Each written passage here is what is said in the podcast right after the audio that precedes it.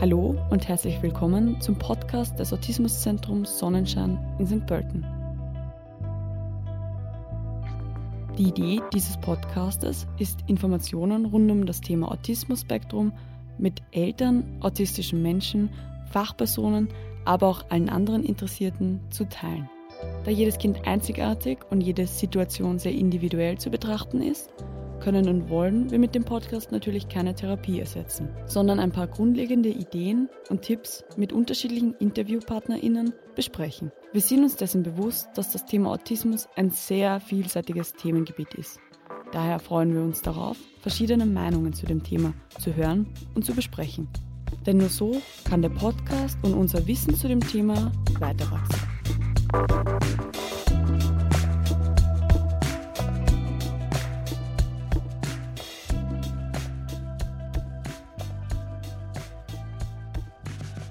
Die Anzahl von Menschen mit der Diagnose Autismus-Spektrum steigt an. Der Weg vom ersten Verdacht, jemand könnte autistische Verhaltensweisen aufzeigen, bis zur Diagnose ist oftmals ein sehr langer. Der diagnostische Prozess erfordert viel Erfahrung und ist oftmals zeitaufwendig, weshalb die Wartelisten für die Diagnostik bei Fachpersonen oftmals lange sind. Gleichzeitig zeigen sich jedoch die ersten Symptome oftmals früh. Eine frühe Erkennung ist besonders wichtig, um möglichst bald mit der Therapie beginnen zu können, da Interventionen in der frühen Kindheit oftmals besonders wirksam sind. Das ist die vierte Folge des Podcastes vom Autismuszentrum Sonnenschein und wir reden heute mit Diplompsychologe Klaus Lechmann über das Themengebiet der Diagnostik. Äh, erst wenn die Diagnose gestellt wird, dann kann ja eine Therapie beginnen. Seit 1995 leitet Klaus Lechmann das Autismus-Therapiezentrum in Köln. Des Weiteren ist er Dozent in verschiedenen Ausbildungsinstituten und ist Inhaber einer Lehrpraxis. Und fragt die Eltern dann schon, jetzt wenn ihr Sohn, ihre Tochter gleich reinkommt, wird er sie anlächeln oder nicht? Seine Schwerpunkte liegen vor allem bei den Borderline-Störungen, und dem Themenbereich Autismus. Er hat auch an der Erstellung der Leitlinie zur Diagnostik von Autismus-Spektrum-Störungen mitgewirkt, in denen verschiedene ExpertInnen basierend auf wissenschaftlichen Erkenntnissen und Erfahrungen aus der Praxis Empfehlungen für die Diagnostik aussprechen.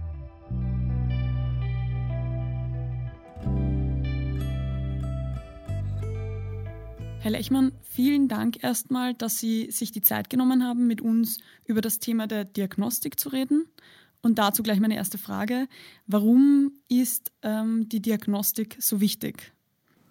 Diagnostik ist ja generell immer wichtig bei Krankheiten, Störungen. Vor der Therapie kommt immer die Diagnose. Manchmal wird es ja umgekehrt gemacht, aber das ist natürlich sehr unglücklich, ja, wenn man direkt anfängt. Deshalb erstmal muss man ja, will man ja wissen, was ist genau los, wie ordnet man das ein, äh, kann man das auch äh, gut äh, objektivieren. Und bei Autismus ist die Diagnose deshalb so wichtig. Einmal, weil ja viele Eltern sehr früh schon die Auffälligkeiten bemerken.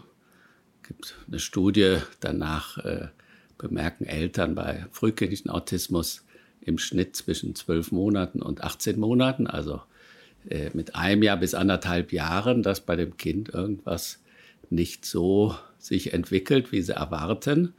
Und wenn dann die Eltern äh, nicht zum Kinderarzt gehen oder sonst wie ihre Sorgen mitteilen und dann verwiesen werden, ah, das kann man noch nicht sagen und ah, die Diagnostik ist schwierig, dann müssen sie irrsinnig lange warten, bis sie dann eine Sicherheit haben. Und der zweite Punkt ist, äh, erst wenn die Diagnose gestellt wird, dann kann ja eine Therapie beginnen. Und bei Autismus geht man davon aus, dass je früher die Therapie eingeleitet werden kann, oder man hofft, dass dann die Ergebnisse umso besserer werden. Und deshalb ist die Diagnose extrem wichtig und für mich selber ist die Früherkennung auch äh, ein ganz wichtiges Thema, was ich auch äh, voranbringen will und deshalb auch viele Seminare dazu mache, auch bei Kinderärzten, weil das sind ja eben oft die ersten Ansprechpartner und die sozusagen zu schulen, sensibilisieren, woran könnte man das erkennen. Das bringt mich gleich zur nächsten Frage. Und zwar viele Eltern oder einige Eltern merken doch auch recht früh, dass ihre Kinder gewisse Verhaltensweisen aufzeigen, die sie nicht einordnen können. Ähm, aber wann und wie merken die Bezugspersonen, dass man diese Verhaltensweisen also fokussiert in Richtung Autismus abklären lassen sollte? Und was sind so frühe Anzeichen, die das Kind vielleicht schon im Säugling- oder Kleinkindalter macht, die auch in Richtung Autismus ähm, zeigen oder die autistisches Verhalten aufweisen? Bei den Eltern äh, hängt das oft davon ab, ob das das äh, Kind, was dann später vielleicht als autistisch diagnostiziert wird, ob das das erste ist oder das zweite Kind ist. Wenn es das erste Kind ist, dann kennen sie ja noch nicht die übliche Entwicklung vielleicht von äh, Freunden und so weiter. Aber da fällt es dann meistens erst später auf, dann kommt das von außen, vielleicht auch vom Kindergarten. Und wenn sie dann das zweite Kind kriegen, dann sagen sie, ach, wenn ich das vorher gekriegt hätte, dann wäre mir das natürlich viel früher aufgefallen. Dann sind sie sensibilisiert für die übliche Entwicklung. Und äh, an den Verhaltensweisen, da äh, machen die Eltern sich meistens Sorgen. Einmal kann es schon der Blickkontakt sein, dass die Kinder gar nicht auf die Eltern reagieren, gar nicht anschauen. Aber meistens äh, kommen die größeren Sorgen, wenn die Kinder nicht anfangen zu sprechen, nicht äh, zu brabbeln.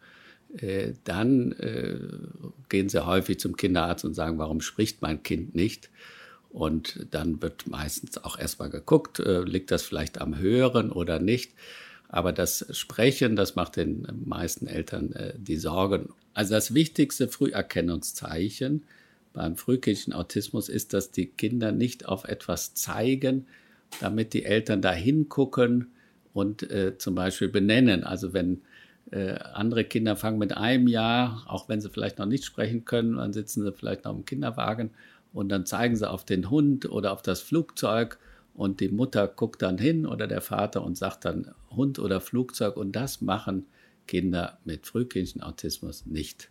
Und das ist aber die Voraussetzung, dass Sprache überhaupt einen Sinn macht. Sprache macht erst Sinn, wenn wir uns gemeinsam auf was orientieren. Und anderes Früherkennungszeichen ist, dass die Kinder nicht die Tendenz haben, als ob zu spielen, also dass sie zum Beispiel die Figuren nehmen oder die Autos und so tun, als ob sie einen Unfall machen oder als wenn die Puppen sprechen könnten und so weiter. Das ist für viele Autisten auch lange Zeit nicht möglich oder gar nicht möglich. Dann aber auch andere Aspekte wie das Kind spielt nicht richtig, also richtig, wie man das erwartet, sondern benutzt die Spielzeuge anders, als die äh, gedacht sind. Also das sind so erste Auffälligkeiten bei Kindern, die vielleicht später als frühkindlich diagnostiziert werden, bei Kindern, die wenn man die Einteilung noch macht, die später in Richtung Asperger, da sind die Auffälligkeiten anders weil per se fangen diese Kinder im üblichen Rahmen an zu sprechen, also mit einem Jahr ungefähr, manchmal auch vorschnell, entwickeln manchmal so eine Professorensprache. Das, da stoßen die Eltern sich meistens nicht daran, nicht, weil das wirkt ja dann auch besonders äh, begabt. Aber wenn sie dann spätestens mit anderen Kindern in Kontakt kommen, im Kindergarten, äh, und dann sich weniger mit den anderen Kindern beschäftigen, sondern eher mit den Erzieherinnen quatschen wollen und auch nicht aufhören zu reden und sich nicht in das Spiel mit anderen Kindern äh, einbringen können, dann sind das sozusagen die Früherkennungszeichen von Kindern mit Asperger. Und kann man jetzt sagen, ab welchem Alter man Autismus feststellen kann oder ab wann es ratsam ist für die Eltern, ähm, die einen Verdacht haben, dass sie sich an Fachleute wenden? Also ich würde Eltern raten, sobald sie Sorgen haben, sich an Fachleuten äh, äh, zu wenden und äh, den Fachleuten dann zu raten, den Eltern äh, gut informiert zu antworten, dass man Autismus, wie man das heute einschätzt, äh, gerade die frühkindliche Form mit anderthalb bis zwei Jahren, schon feststellen kann. Man kann vorher vielleicht auch den Verdacht äußern, aber bei einem klaren Bild gilt heute auch nach Leitlinienreport äh, anderthalb bis zwei Jahren so als äh, Datum, in das man dann ein frühkindliches Bild äh, diagnostizieren kann und die Diagnose dann auch relativ stabil ist. Gibt natürlich auch äh, Kinder und die Bandbreite ist ja sehr groß, äh, die nicht so ein klares Bild haben, nicht ein Muster, was so durchgängig für Autismus ist. Dann kann man auch von Verdacht sprechen und kann aber da auch schon, äh, und da achten wir in Deutschland auch drauf, die Therapie einleiten und äh, haben auch dafür sozusagen uns engagiert, dass dann die Therapie auch bezahlt wird, auch wenn es nur der Verdacht ist. Äh, gibt in Australien, Amerika auch den Trend, auch bei Geschwisterkindern vielleicht noch früher anzufangen. Also es gibt erste Versuche, Autismus präventiv zu behandeln. Da sind die Daten aber erst ganz frisch und da muss man natürlich vorsichtig sein, dann, äh, weil man ja nicht weiß, wenn das Kind sich äh, normal oder neurotypisch, wie man sagt, entwickelt, lag das jetzt an der Therapie oder hätte sich sowieso so entwickelt. Aber das sind ganz neue Ansätze, die durchaus auch äh, wichtig wären, weiter zu verfolgen. Dann würde man raten, noch früher den Eltern äh, Hilfe zu suchen und diagnostizieren lassen. Und können Sie uns sagen, warum es so relevant ist, die Diagnose so früh wie möglich zu stellen? Also einmal ist bei mir immer äh, im Kopf, die Diagnose ist für die Eltern ganz wichtig, weil die Eltern, die machen sich Sorgen. Und die Eltern, wenn die lange vertröstet werden und, ah, das kann man noch nicht sagen, dann leben die in einer großen Unsicherheit und äh, können auch das Kind nicht so unterstützen, wie das notwendig ist. Und natürlich, was ich vorhin sagte, die, äh, der Beginn der Therapie, da brauche ich ja die Diagnose. Und ähm, da können wir den Eltern auch helfen, wie sie mit den Kindern umgehen können. Und die Hoffnung ist natürlich, das Kind so zu stimulieren, äh, dass das, wie man heute sagt, das Social Brain, also das soziale Gehirn, stimuliert wird und sich vielleicht auch neu orientiert und anders ausgerichtet ist. Das ist die große Hoffnung bei einer Frühintervention. Jetzt ist es aber vor allem in Österreich so, dass die Eltern, die, selbst wenn sie jemanden gefunden haben, der oder die ihnen die Diagnostik stellt, ähm, dann mit sehr langen Wartelisten konfrontiert sind. Und Sie haben ja schon beschrieben, wie frustrierend das sein kann. Haben Sie einen Ratschlag, einen Tipp an diese Eltern, die eben mit, die mit den langen Wartelisten konfrontiert sind? Ja, das ist in Deutschland auch nicht viel anders. Deshalb gilt es aus meiner Sicht so einen Spagat äh, oder ein, ein Gleichgewicht zu finden. Also auf der einen Seite die Anforderungen an die Diagnostik äh, entsprechend hochzustellen, aber aus meiner Sicht auch anderen Kollegen, die eine gewisse Erfahrung haben, zu erlauben, bei klaren Fällen die Diagnose früher zu stellen und nicht nur die ganz spezialisierten Stellen, äh, denen das aufzugeben. Wird auch die äh, Kollegen äh, ermutigen, die Diagnose äh, früher zu stellen und sich auch, auch die Kinderärzte, dass die sich weiter fortbilden äh, und einen Blick dafür kriegen, woran kann man das erkennen. Und dann gibt es genug äh, kompliziertere Entwicklungsverläufe mit sogenannten komorbiden Störungen, also weiteren äh, Auffälligkeiten. Und das ist dann die Kernaufgabe für äh, SBZs, die sich da spezialisiert haben. Jetzt haben Sie ja bereits die Kinderärztinnen erwähnt, denen das manchmal auffällt oder im besten Fall denen auffällt, dass da im Verhalten irgendwie Auffälligkeiten vorliegen. Oft sind es aber auch PädagogInnen, denen sowas auffällt, denen auffällt, dass da keine normale Entwicklung äh, vorliegt oder denen sogar auffällt, dass das autistische Züge sein könnten. Was würden Sie diesen PädagogInnen dann raten, beziehungsweise wie sollen die dann vorgehen? Also mein Tipp, äh, dass Sie zum Beispiel, wenn wir noch drauf kommen, Früherkennungs-Screening-Verfahren auch mal benutzen, also wie Sie das Kind jetzt im Vorschulalter oder auch in der Klasse einschätzen und dann Ihre intuitives Gefühl, ah, da geht es vielleicht in autistische Richtung nochmal überprüfen anhand von Screening-Verfahren und dann aus auswerten, also dass Sie nicht zu schnell äh, die Pferde scheu machen, also die, an die Eltern sich wenden und sagen, also mal, ich glaube, das Kind ist autistisch, sondern so eine gewisse Sicherheit erlangen und dann aber mit dem Hintergrund dann die Eltern äh, informieren und sagen, dass man sich Sorgen macht und äh, dass es vielleicht sinnvoll ist, das abklären zu lassen äh, und da durchaus auch eine gewisse Hartnäckigkeit äh, walten lassen, weil einige Eltern, kann man ja auch verstehen, die äh, wollen, können äh, die Symptomatik nicht sehen und verschließen die Augen und das ist dann äh, für das Kind und letztlich dann auch langfristig für die Eltern sehr unglücklich. Wie kann man sich die Diagnostik jetzt als Elternteil oder als Bezugsperson des Kindes vorstellen?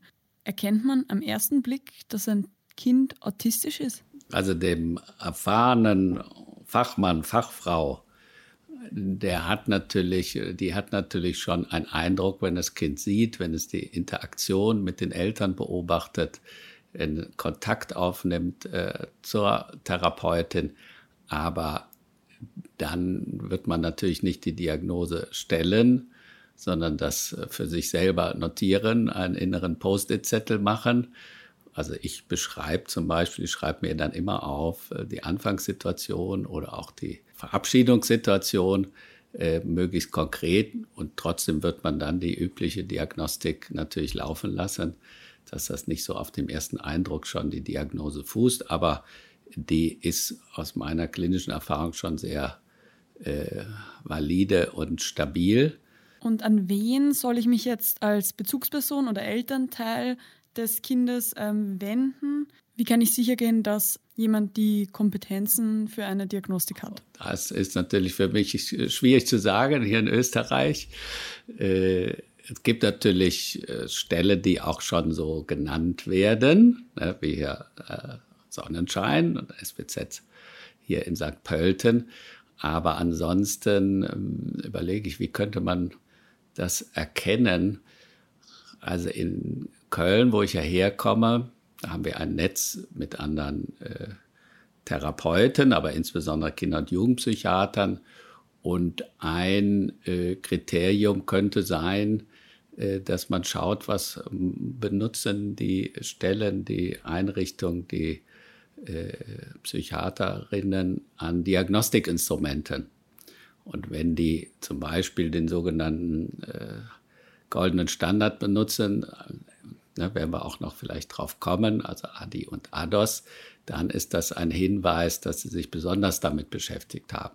Aber es ist sicher kein Ausschlusskriterium, dass es immer benutzt wird, aber das wäre, äh, daran könnten die Eltern erkennen, auch wenn das vielleicht auf der Homepage extra ausge, wiesen wird, auch spezifischer benannt wird und das Vorgehen bei der Diagnose vielleicht äh, beschrieben ist, dann könnte das ein Hinweis sein, ah, da ist jemand, der äh, spezielle Erfahrung hat.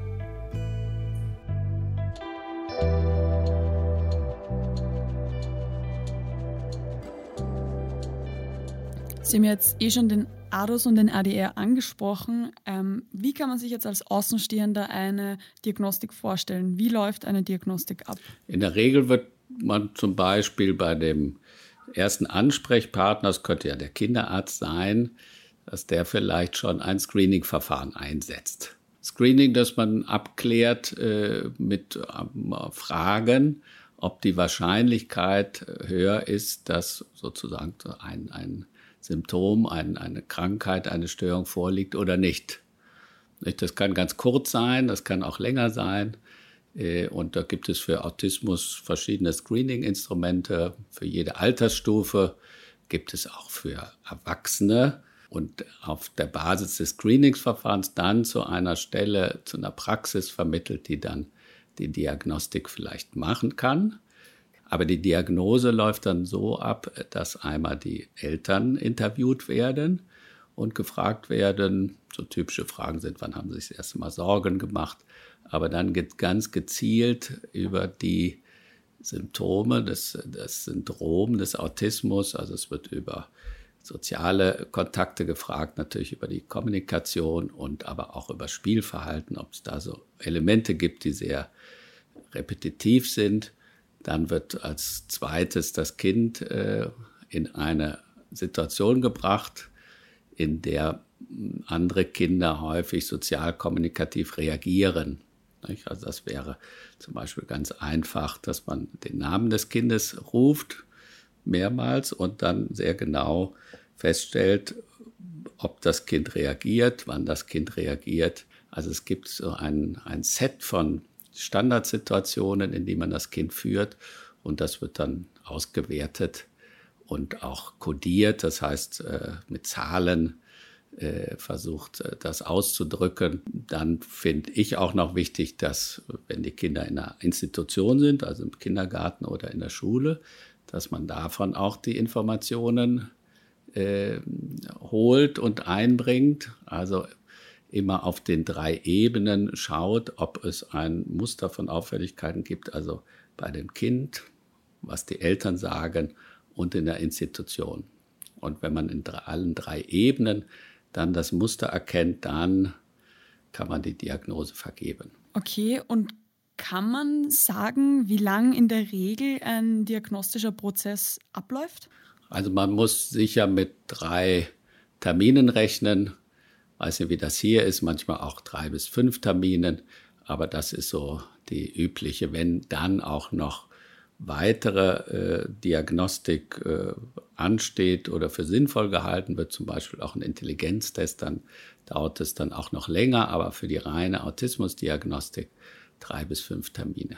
Und wie schaut das jetzt genau aus? Wann und was muss vorliegen, damit man die Diagnose ähm, Autismus-Spektrum vergeben kann oder vergibt? Ja, ich habe ja schon die drei Bereiche genannt und es müssen in allen drei Bereichen Symptome vorliegen. Und der erste Bereich bezieht sich ja dann auf das Sozialverhalten. Und da schaut man zum Beispiel, wie ist der Blickkontakt, wie ist die Mimik, wie ist die Gestik. Ich beobachte dann auch immer direkt, wenn äh, das Kind zum Beispiel alleine zur Diagnostik gegangen ist. Und dann beobachte ich immer das Wiedersehen zwischen Kind und Eltern und fragt die Eltern dann schon, jetzt wenn ihr Sohn, ihre Tochter gleich reinkommt, äh, wird er sie anlächeln oder nicht? Und dann sagen viele Eltern häufig, ja, ja, der lächelt. Aber es ist oft kein soziales Lächeln. Manchmal ist er auch bei den Kindern sozusagen ins Gesicht geschnitten, dass sie immer lächeln, also ein Dauerlächeln. Und hier geht es ja darum, um ein Anlächeln. Und ähm, sitze ich da und dann klopft es und dann kommt das Kind mit der Therapeutin rein und dann schreibe ich das sehr genau auf, was dann passiert. Ein äh, üblich entwickeltes Kind wird natürlich zu den Eltern laufen, wird anlächeln, wird vielleicht auf den Schoß gehen, wird erzählen.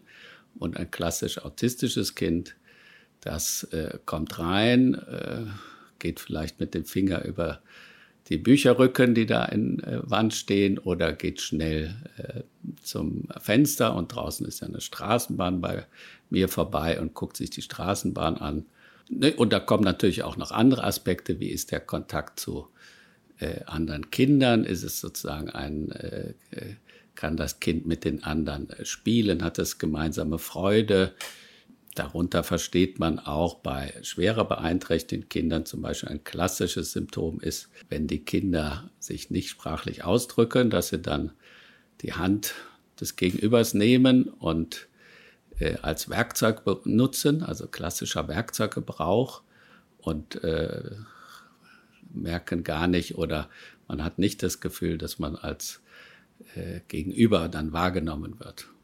Es gibt auch andere Aspekte bei der sozialen Interaktion, bei der Kommunikation, das wäre der zweite Bereich. Da äh, geht es darum, ob das Kind, also wenn es nicht spricht, ist es entscheidender, ob das Kind äh, die fehlende Sprache ausgleicht und andere Wege der Kommunikation benutzt. Also man fragt dann immer, nickt das äh, Kind, wenn es was haben will oder schüttelt den Kopf, zeigt es irgendwo hin, nutzt es andere Gesten.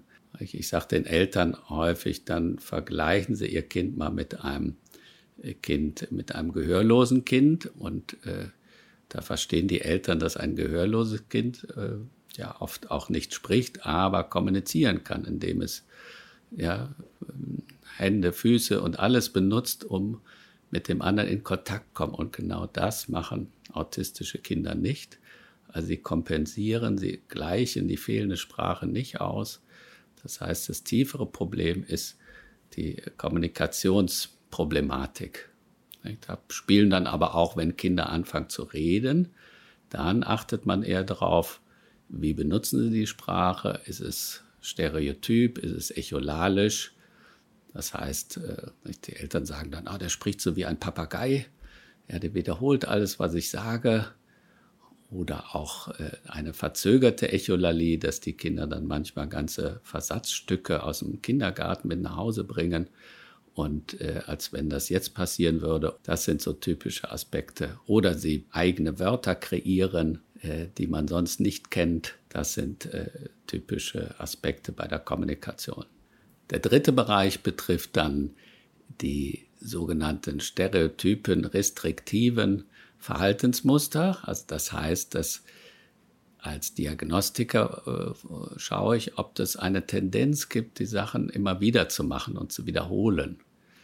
Ja, dass es stereotyp ist. Nicht? Also immer wieder und, und dass Kinder dann äh, oft stundenlang mit ein derselben Sache spielen können oder dass die Interessen sehr restriktiv sind, das heißt sehr eingeengt sind, dass die Kinder also mit äh, Dingen spielen, diese interessieren, also meinetwegen äh, Dinos, aber nicht mit anderen Sachen spielen.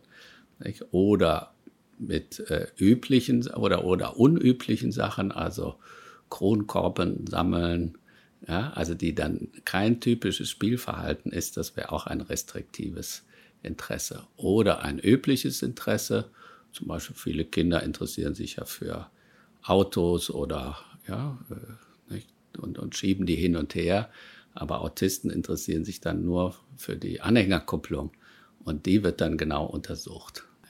Aber in dem Bereich fragt man auch nach anderen Tendenzen, äh, dass das Verhalten so eingeschränkt ist, zum Beispiel auch das Essverhalten. Ich frage immer, wie ist das Essverhalten? Und da erzählen viele Eltern, ne, dass die Kinder sehr eingeengt sind, im Englischen Picky Eater, genaue Vorstellungen haben, wie das Essen sein soll ist auch äh, der Ausdruck der Autistenteller in Deutschland äh, bekannt geworden. Damit meint man dann, dass äh, einige, auch äh, Menschen mit Asperger-Syndrom, die Tendenz haben, die Lebensmittel voneinander zu trennen. Also nicht die Soße über das Fleisch und die Kartoffel gießen, sondern alles getrennt haben wollen. Dann frage ich die Eltern auch immer, was, äh, wie reagieren die Kinder, wenn etwas Neues passiert wenn sie einen anderen Weg gehen wollen zum Beispiel. Und bei Autisten gibt es meistens die Tendenz zu einer Veränderungssensitivität, dass sie auf Veränderung sehr stark reagieren und äh, vorschreiben wollen, wo es lang gegangen werden soll und wo nicht.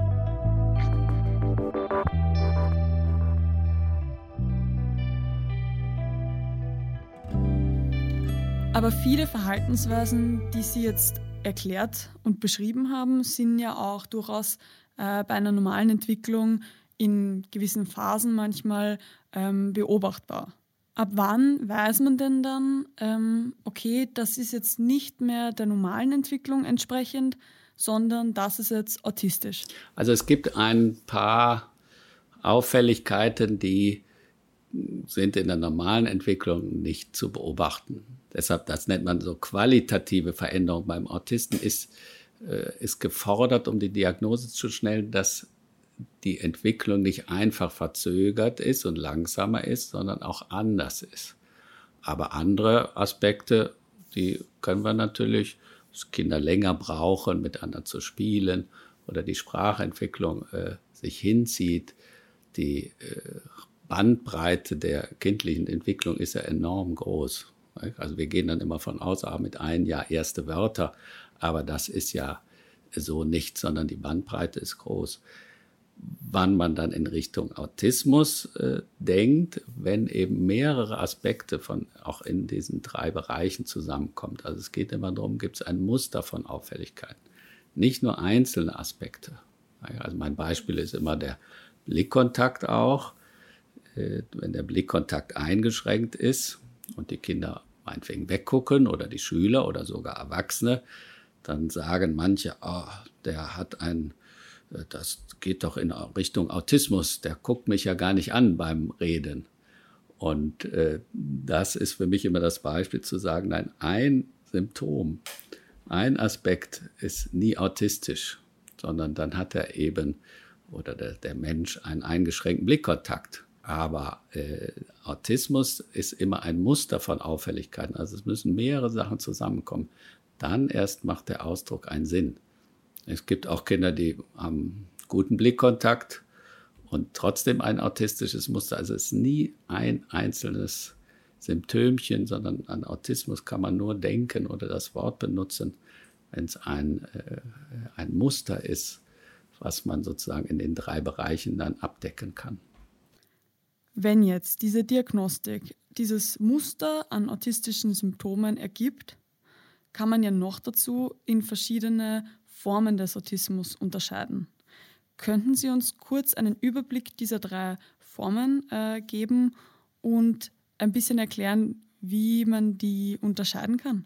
Also bis vor kurzem hat man äh, die drei Formen unterschieden. Also der frühkindliche Autismus, äh, den ich ja schon erwähnt hatte, das sind eben Kinder, die äh, große Schwierigkeiten haben, Sprache zu entwickeln. Ein ungefähr die Hälfte entwickelt auch im weiteren Leben keine Sprache. Und sie haben auch im Lernverhalten große Defizite. Ja, das nennt man dann einen frühkindlichen Autismus und der Ausdruck weist ja darauf hin, ah, das ist in den ersten drei Lebensjahren müssen die Auffälligkeiten schon da sein, deshalb frühkindlich. Und davon hat man bis vor kurzem noch das Asperger-Syndrom abgegrenzt und das sind eben Kinder, die äh, in der Regel in üblichen Rahmen anfangen zu sprechen, manchmal eben vorschnell, manchmal auch mit einer altklugen Sprache, manchmal auch mit einer Professorensprache, die aber große Probleme haben, sich mit Gleichaltrigen abzustimmen. Häufig entwickeln diese Kinder dann auch Spezialinteressen und fallen dann auf, dass sie alles über Dinos wissen oder die Fahrpläne und so weiter. Das ist die zweite große Form und dazwischen kann man den sogenannten atypischen Autismus sehen. Die Diagnose vergibt man, wenn und der bezieht sich eben auf den frühkindlichen Autismus, wenn die Symptome nicht in den ersten drei Jahren deutlich sind.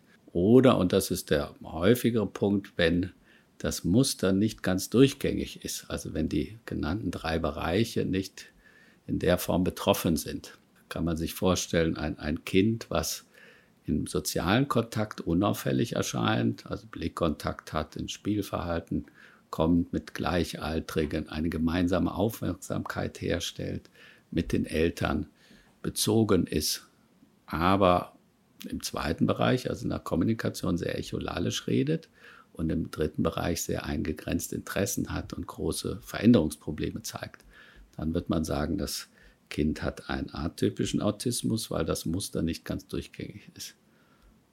Aber mit der Revision des Klassifikationsschemas, was ja hier in Europa relevant ist, der ICD, hat man die Grenzen verwischt und gesagt, ähm, wir können das äh, nicht gut voneinander unterscheiden. Äh, die Symptomatik gehen ineinander über. Es ist nicht gelungen, eine äh, klare Trennlinie zu finden und deshalb wird äh, das in äh, letzten Jahren immer häufiger als Autismus-Spektrum bezeichnet, wo man dann eben nicht mehr die einzelnen Störungsbilder äh, abgrenzt voneinander, sondern das als große Gruppe sieht, äh, die sozusagen ineinander übergeht. Mit allen Vor- und Nachteilen, die es damit einhergeht. Also ein Nachteil, den ich sehe, dass die Eltern, aber auch die Lehrkräfte damit weniger Orientierung haben. Das hatten sie vorher bei, haben sie ein, vielleicht ein Bild gehabt, was kann ich von einem Kind mit frühkindlichem Autismus erwarten und was mit Asperger. Der Vorteil ist natürlich, dass man äh, die Realität besser abbildet, dass es alle Übergänge gibt äh, und nicht mehr sozusagen versucht, etwas schematisch zu unterscheiden. Oft ist es ja so, dass Kinder nicht nur die Diagnose Autismus gestellt bekommen, sondern darüber hinaus auch eine äh, Zusatzdiagnose, eine sogenannte Komorbidität. Gibt es da Beispiele für gewisse Komorbiditäten, die häufiger ähm, bei Autismus vorkommen? Also die häufigste psychische oder psychiatrische Komorbidität ist äh, das ADHS. Also dass die Kinder, und das fällt auch relativ früh auf, dass die Kinder zusätzlich sehr unruhig sind, ja, motorisch sehr lebendig kann man sagen, aber sehr kurze Aufmerksamkeitsspanne haben. Die Sachen vielleicht nur fünf Sekunden und dann wollen sie schon das nächste explorieren und sehr impulsiv sind. Das wäre sozusagen das Muster von ADHS. Und das kann man bei ungefähr 40 Prozent der Kinder mit Autismus feststellen. Früher hat man das nicht zusätzlich äh, diagnostiziert, weil man dachte, man muss es entweder oder sagen, also entweder hat er Autismus oder das. Aber heute hat sich die Meinung durchgesetzt, nein, das ist häufig nicht unwichtig, das auch zusätzlich zu diagnostizieren und auch zusätzlich dann zumindest zu berücksichtigen oder zu behandeln. Ähm, ich notiere zum Beispiel immer bei den Kindern im Vorschulbereich, wenn mir das auffällt, dass spätestens zur Einschulung hin das nochmal äh, genau diagnostiziert werden soll und dann auch möglicherweise entsprechend behandelt, psychoedukativ oder auch mit Medikamenten. Das ist vielleicht die häufigste Diagnose, die zusätzlich zum Autismus gestellt wird, aber auch Angststörungen sind äh, häufig, auch Zwangsstörungen sind häufig im weiteren Entwicklungsverlauf bei Jugendlichen oder Erwachsenen sehr häufig Depressionen, soziale Ängste, äh, können vorkommen. Das wäre im psychiatrischen, äh, psychotherapeutischen Bereich die komorbiden Störungen, aber es gibt auch im somatischen Bereich äh, komorbide Störungen. Da sind beim frühkindlichen Autismus insbesondere die Syndrome zu nennen. Einige Kinder weisen ja Auffälligkeiten auf in Äußeren, die dann darauf hinweisen, dass vielleicht ein genetisches Syndrom vorliegt. Und in letzter Zeit wird dem mehr nachgegangen wie früher. Und mittlerweile geht man davon aus, dass ungefähr bei 10 Prozent der Kinder mit frühkindlichen Autismus auch ein Syndrom festgestellt werden kann, also eine genetische Abweichung. Ob die immer ursächlich bedeutsam ist für die Ausbildung der Autismusstörung, das ist dann schwerer zu sagen. Aber die Liste der Syndrome, die assoziiert sind mit äh, Autismus, die wird immer länger. Und ich könnte mir vorstellen, dass es, äh, je mehr auch genetische Untersuchungen gemacht werden, äh, die äh, Wahrscheinlichkeit immer höher wird, dass man was findet.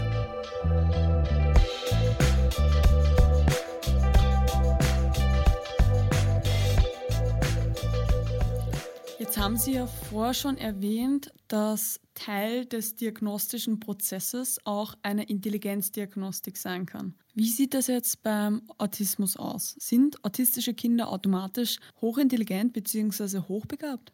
Die Frage ist sehr wichtig, weil das schwirrt so in manchen Köpfen rum, dass Autismus äh, eine versteckte Hochbegabung sei. Und dem muss man äh, natürlich entgegenwirken. Das führt in die Irre sondern Autismus gibt es in jedem Lernlevel sozusagen, Intelligenzbereich.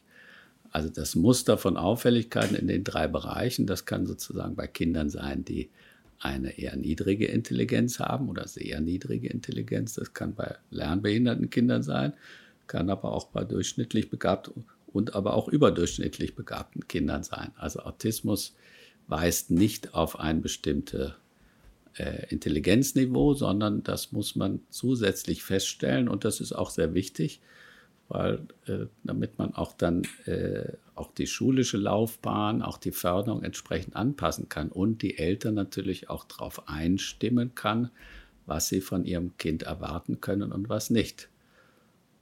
Nicht? Deshalb frage ich die Eltern immer, wenn die Diagnose gestellt wird oder wenn ich die Diagnose stelle, was verbinden Sie mit dem Wort Autismus? Ist die Diagnose passend für Sie als Eltern? Ich weiß, ein Vater hat mal gesagt, Herr Lechmann, da passt alles, aber ich habe noch nicht die Hochbegabung gefunden. Und dann habe ich ihm zugestimmt und ihn aufgeklärt, die ist auch bei ihrem Sohn nicht vorhanden, sondern Autismus bedeutet nicht Hochbegabung. Die Intelligenztestung ist aber sehr herausfordernd bei vielen Menschen, bei vielen Kindern, Jugendlichen mit Autismus.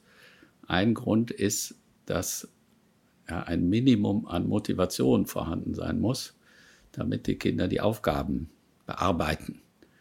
Und bei Kindern mit Autismus, die ja per se mehr oder weniger selbstbestimmt sind und sich weniger an den sozialen Anforderungen orientieren, kann man nicht davon ausgehen, dass sie äh, direkt mitmachen, wenn äh, sie gefragt werden oder auch bei nonverbalen Tests, wenn sie Aufgaben erledigen müssen.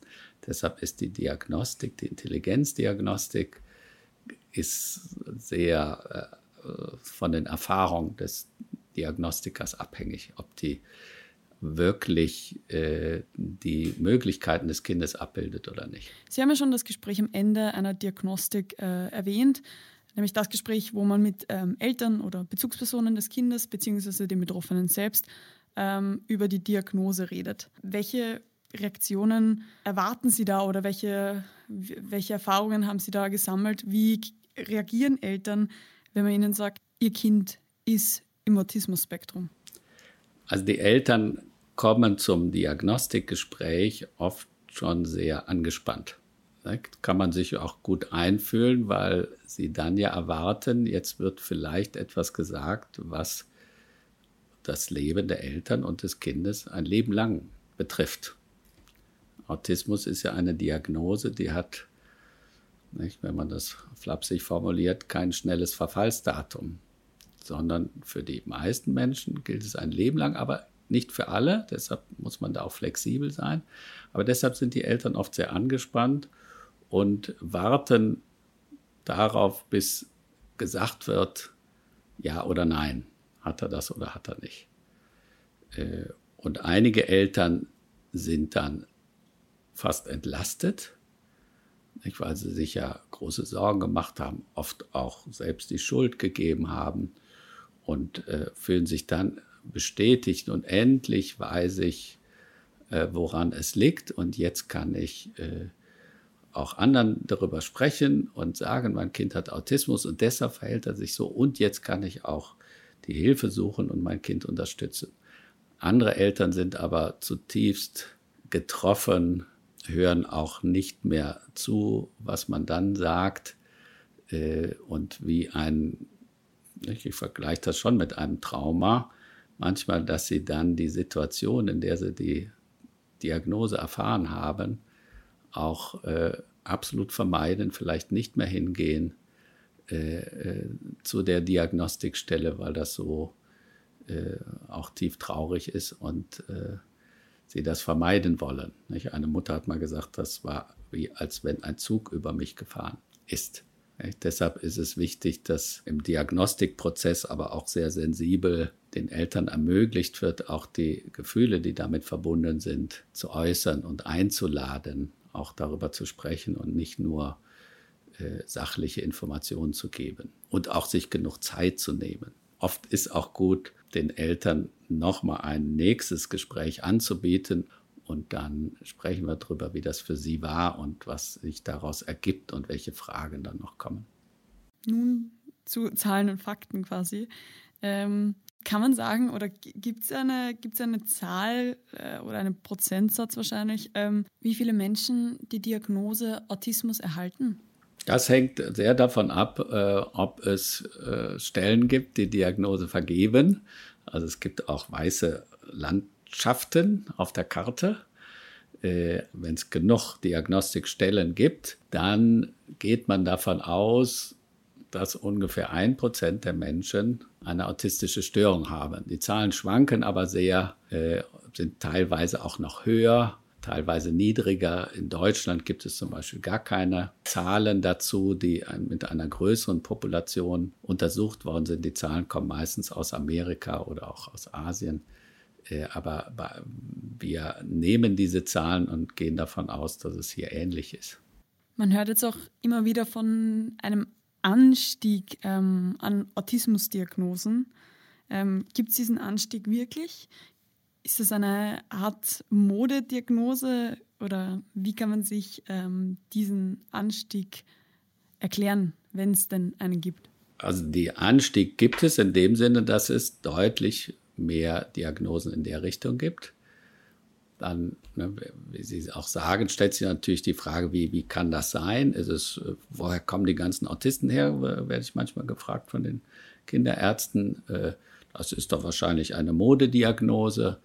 Und die Antwort von den meisten Fachleuten und auch meine ist, äh, das differenziert zu sehen, also dass ein großer Grund ist für den äh, Anstieg der Diagnosezahlen, dass man früher, zum Beispiel als ich äh, anfing im klinischen Bereich zu arbeiten, dass es manche Autismusdiagnosen gar nicht gab, sondern da hat man sich unter Autismus rein frühkindliches Bild vorgestellt und Asperger-Syndrom gab es gar nicht. Und ich habe in der Psychiatrie gearbeitet und da gab es sicher Patienten, die ein autistisches Muster, wie wir das heute in Richtung Asperger sehen, hatten, aber die wurden immer anders eingeordnet, meistens als Persönlichkeitsstörung. Und auf der anderen Seite Kinder, die schwerer auch beeinträchtigt sind, äh, intellektuell. Da wurde die Autismusdiagnose auch oft nicht gegeben, sondern man hat angenommen, da ist ein frühkindlicher Hirnschaden, obwohl der eben nicht festgestellt worden im Hintergrund. Also das waren, sind zwei Gründe, warum aus diesem Aspekt äh, der Anstieg äh, da ist, aber das erklärt nicht diesen rasanten Anstieg. Es gibt auch äh, kleine Aspekte, die, die vielleicht dazu geführt haben. Also man weiß, ein Risikofaktor ist das Alter der Eltern.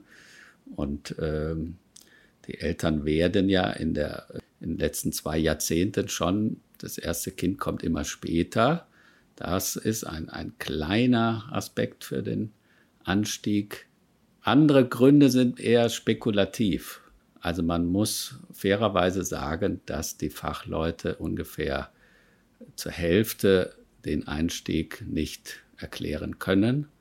Und weil man ja annimmt von fachlicher Seite und ich auch, dass in erster Linie eine genetisch bedingte Störung ist, kann man es sich nicht wirklich erklären, ausgenommen, wie gesagt, durch die veränderten Diagnosekriterien, aber diesen rasanten Anstieg kann man damit auch nicht erklären. Es ist ja so, dass äh, Buben deutlich häufiger diagnostiziert werden im Gegensatz zu Mädchen. Gibt es dazu eine Erklärung? Einmal ist die Haupterklärung, dass es ja äh, Syndrome, Krankheiten gibt, wo äh, junge Männer häufiger vertreten sind. Also das weist nochmal auf die genetischen Hintergrund hin. Aber äh, diese ähm, Zahlen, die manchmal genannt werden, also das Verhältnis von Jungen und Mädchen oder Männern und Frauen, man nennt zum Beispiel beim Frühkindlichen häufig die Zahl vier Jungen kommen auf ein Mädchen und beim Asperger-Syndrom acht Jungen oder Männer auf eine Frau. Und beim Asperger-Syndrom wird äh, in letzter Zeit sehr intensiv diskutiert, ob diese Zahlen die realen äh, Verhältnisse wirklich abbilden und ob das nicht auch daran liegt, dass Mädchen oder Frauen seltener diagnostiziert werden, weil das Bild in der Öffentlichkeit oder bei den Fachleuten, was man von Autismus hat, sehr von den männlichen Formen geprägt ist und die weibliche Form übersehen wird. Und ich fände es deshalb eigentlich gut, wenn man Kriterien für Mädchen und Frauen entwickeln würde, damit die Fachleute sich auch mehr daran richten, also was man weiß oder wo man davon ausgeht, dass Mädchen oder Frauen äh, häufiger sogenannte Camouflage-Techniken anwenden, also dass sie äh, sich so verhalten, dass man ihre Besonderheiten, ihre Schwierigkeiten nicht sieht, dass sie auch in der Tendenz sozialer wirken als die Jungen und die Männer. Äh, und zum Beispiel, wenn man da ein Spiel mit Puppen macht, dass sie sich da viel mehr beteiligen. Ähm, und ähm, dass sie Spezialinteressen haben, die nicht so abgespaced wirken wie manche Jungen oder Männer, sondern zum Beispiel jugendliche Mädchen mit einem Asperger-Symptomatik sich für, sehr für Pferde interessieren. Das ist ja dann auch noch nicht so besonders, aber in der Intensität dann doch auffällig sind.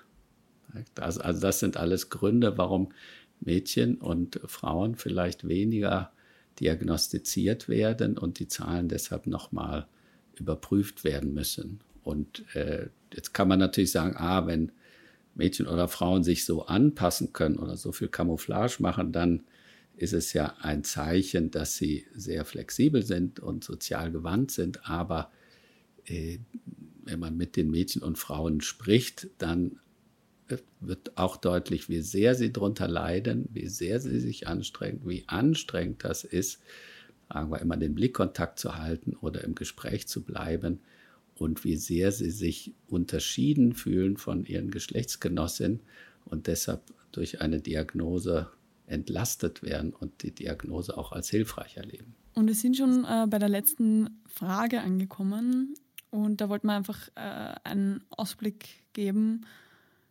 wenn man jetzt quasi sagt, man hat jetzt die Diagnose gestellt, ähm, was kommt nach der Diagnostik? Eltern, wenn sie die Diagnose hören, entweder ziehen sie sich sozusagen erstmal depressiv zurück und, und äh, sind ganz traurig. Andere Eltern fragen direkt, ja, und was kann ich jetzt machen? Was können wir jetzt machen? Was heißt das jetzt? Und dann äh, gebe ich mancher den Eltern schon erste Hinweise, was das äh, äh, wo sie hilfreich sein können, also bei Kindern mit dem frühkindlichen Autismus, dass sie jede Situation ausnutzen sollen oder herstellen, wo sie in gemeinsamem Kontakt sind mit dem Kind. Das heißt, erst wenn sozusagen das Kind auf die Eltern reagiert und sie zum Beispiel zusammen auf was hinschauen, dann ist das die Voraussetzung, dass zum Beispiel auch Sprache sich entwickeln kann. Ja, und dass ich die Eltern sensibilisiere für diese sogenannte Joint Attention, wie wir dann immer sagen. Und bei Kindern mit Asperger-Syndrom, äh, da ähm, ist es auf einer höheren Ebene die Joint Attention. Äh, da benenne ich das immer als Stimulierung der sozialen Orientierung. Also wie können Sie die Kinder anregen, zum Beispiel sich in andere reinzuversetzen oder zu überlegen, was weiß der andere, was weiß er nicht guck mal auf das Gesicht des Gegenübers. Interessiert ihn das? Wie guckt er jetzt? Das wären so äh, am Anfang äh, Themen, die ich da schon anschneide.